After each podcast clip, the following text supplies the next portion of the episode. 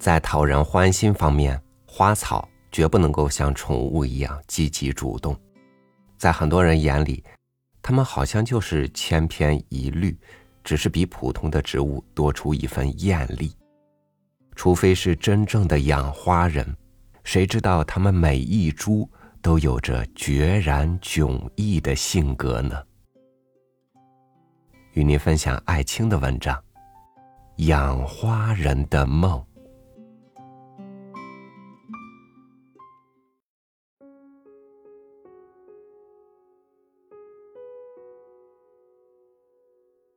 在一个院子里，种了几百棵月季花。养花的认为，只有这样才能每个月都看见花。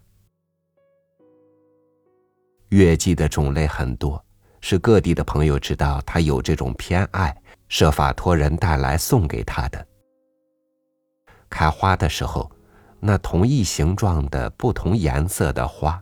使他的院子呈现了一种单调的热闹。他为了使这些花保养得好，费了很多心血，每天给这些花浇水、松土、上肥、修剪枝叶。一天晚上，他忽然做了一个梦。当他正在修剪月季花的老枝的时候。看见许多花走进了院子，好像全世界的花都来了，所有的花都愁眉泪结的看着他。他惊讶的站起来，环视着所有的花。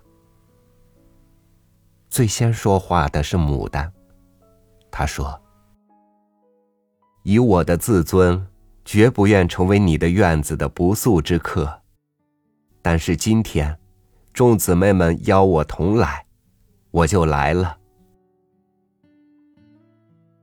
接着说话的是睡莲，他说：“我在林边的水池里醒来的时候，听见众姊妹叫嚷着穿过林子，我也跟着来了。”牵牛弯着纤弱的身子，张着嘴说：“难道？”我们长得不美吗？石榴激动的红着脸说：“冷淡里面就含有轻蔑。”白兰说：“要能体会性格的美。”仙人掌说：“只爱温顺的人本身是软弱的，而我们却有倔强的灵魂。”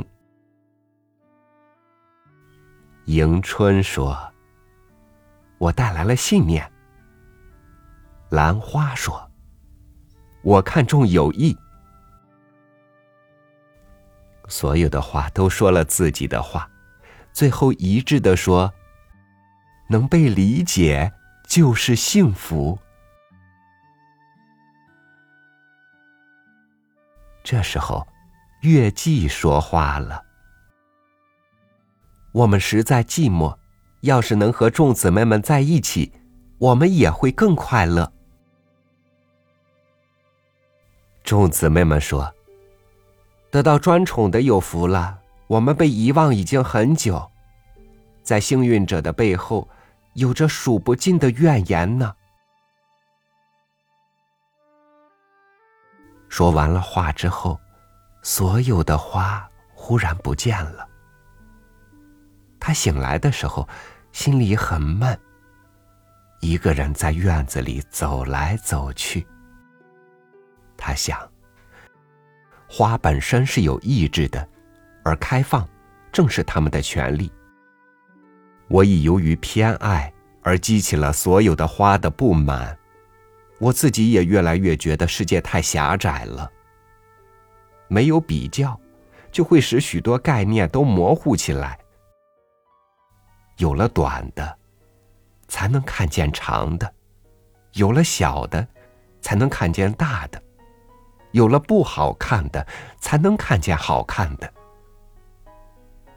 从今天起，我的院子应该成为众方之国，让我们生活的更聪明，让所有的花都在它们自己的季节里开放吧。